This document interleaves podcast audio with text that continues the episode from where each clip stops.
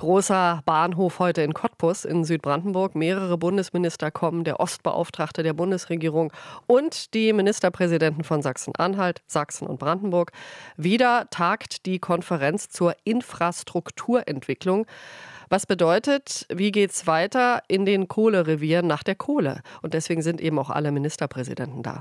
Mit Brandenburgs Landeschef möchte ich jetzt den Strukturwandel in Südbrandenburg, aber generell die wirtschaftliche Entwicklung in Brandenburg besprechen. Guten Morgen, Dietmar Beutke. Einen schönen guten Morgen, Frau Dahl. Brandenburgs Wirtschaft geht es im deutschlandweiten Vergleich gut. Im vergangenen Jahr in Sachen Wirtschaftswachstum die Nummer eins in Deutschland. Kommt die positive Entwicklung auch bei den Brandenburgern an?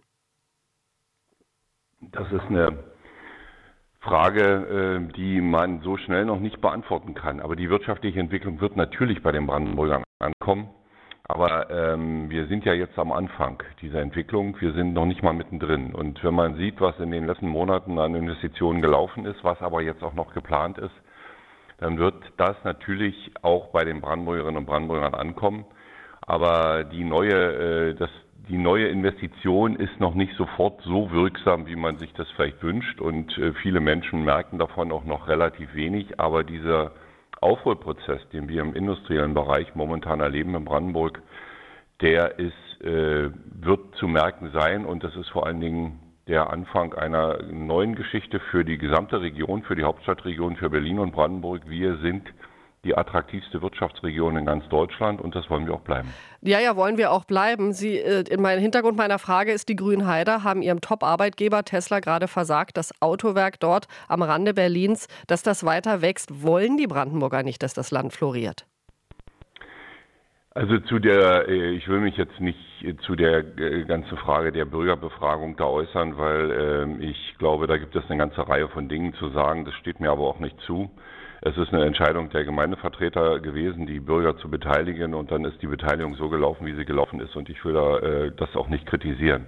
Auf der anderen Seite wird es nicht möglich sein, in Deutschland voranzukommen und vorwärts zu kommen, wenn äh, jeder nur an sich selber denkt, wenn jeder denkt, in meinem Umfeld darf sich nichts verändern, aber natürlich will ich auch, dass der Wohlstand im Lande weiter wächst. Das passt nicht zusammen.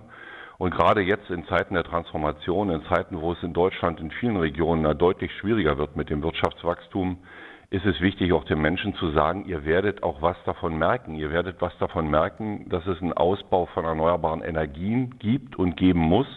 Ihr werdet auch was davon merken, dass es Industrieansiedlungen gibt und dass äh, mal eine Fabrik gebaut wird auf einer Fläche, wo heute vielleicht noch keine Fabrik ist.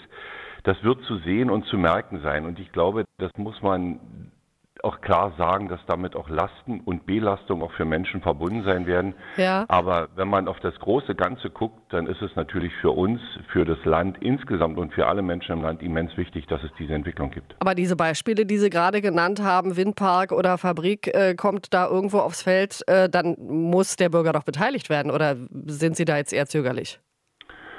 Der Bürger muss beteiligt werden und ähm, der Bürger muss beteiligt werden. Es muss aber auch so passieren, dass man äh, die Auswirkungen von Entscheidungen deutlich macht, dass äh, die Gegenseite ihre, ihre Gründe auch sagen kann, dass man einfach deutlich macht, äh, was wichtig ist auch für die Entwicklung in einer Region.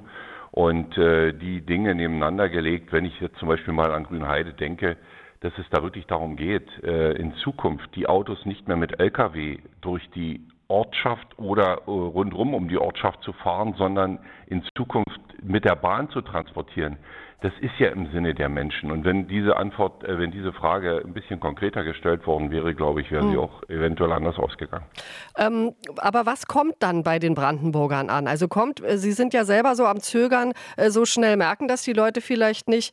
Wir haben ein gutes Wirtschaftswachstum in Brandenburg, in Wilhelmshorst, keine zehn Kilometer von Potsdam entfernt, gibt es ganze Straßenzüge ohne Mobilfunk. Oder weil wir gerade Grünheide hatten, dieses Beispiel. Ich weiß nicht, ob Sie wissen, wie zerfahren diese Landesstraße Straße ist. Von fehlenden Kitaplätzen fange ich gar nicht erst an. Kommt der Wirtschaftsboom bei den Brandenburgern nicht an? Der Wirtschaftsboom kommt an, weil der Wirtschaftsboom bedeutet ja nicht nur Arbeitsplätze und damit Perspektiven auch für junge Menschen. Das äh, hat ja einen nächsten Effekt. Wir sind heute wieder genauso viele Brandenburgerinnen und Brandenburger wie 1990. Wir sind das einzige Flächenland in Ostdeutschland, das das geschafft hat. Äh, alle anderen haben 15, 20, 25 Prozent weniger Bevölkerung. Und es kommt an, weil natürlich die Wirtschaft dafür sorgt, dass wieder am Ende Steuern eingenommen werden. Und mit den Steuern kann man eine Kita bauen, mit den Steuern kann man die Straßen reparieren und neue Straßen bauen und vor allen Dingen auch ähm, klimaneutrale Mobilität, sprich Schiene ausbauen. Und machen Sie das denn? Weil, also das ist ja mein Punkt. Die Leute scheinen es nicht zu merken.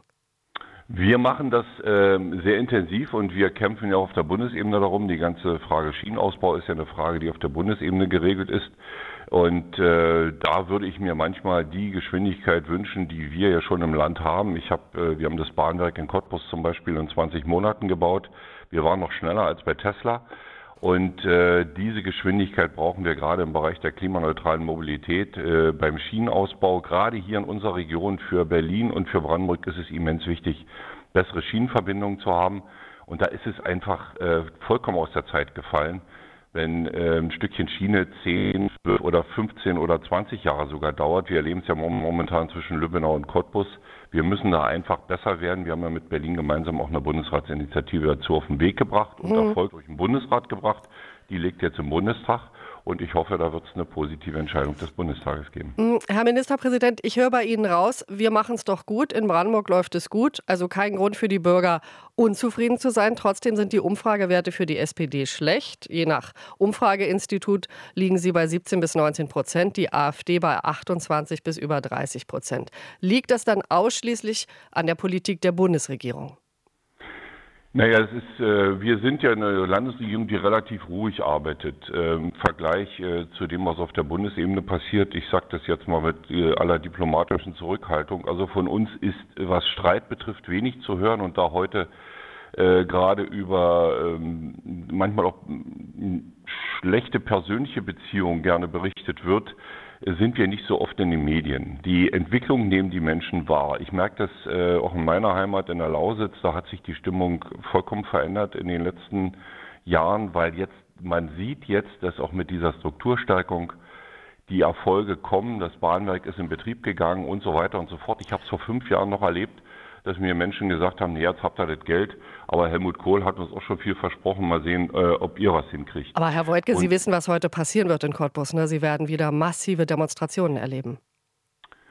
Ja, ähm, Demonstrationen sind ja ein gutes Recht in der Demokratie. Punkt eins, Punkt zwei: ähm, wogegen demonstrieren Menschen und äh, wogegen protestieren sie teilweise. Ich halte die Sachen ja auch in Teilen berechtigt. Wenn wir da zum Beispiel an die Landwirtschaft denken, wir haben da in Brandenburg auch eigene Lösungen mit den Landwirten schon gefunden und erwarten, dass die Bundesebene einen ähnlichen Weg geht. Und äh, ja, die ähm, Fragen auf der Bundesebene müssen geklärt werden. Vor allen Dingen muss die Bundesregierung eine klare Linie vorgeben und den Menschen Sicherheit vermitteln im Land. Und das ist ihr leider auch aufgrund der Streitkultur im Kabinett und in den, zwischen den Koalitionspartnern in den letzten Monaten nur, nur unzureichend gelungen. Ich danke Ihnen sehr fürs Gespräch. Alles Gute. Ich danke Ihnen, Frau Dahl. Alles Gute. Tschüss. RBB 24 Inforadio vom Rundfunk Berlin-Brandenburg.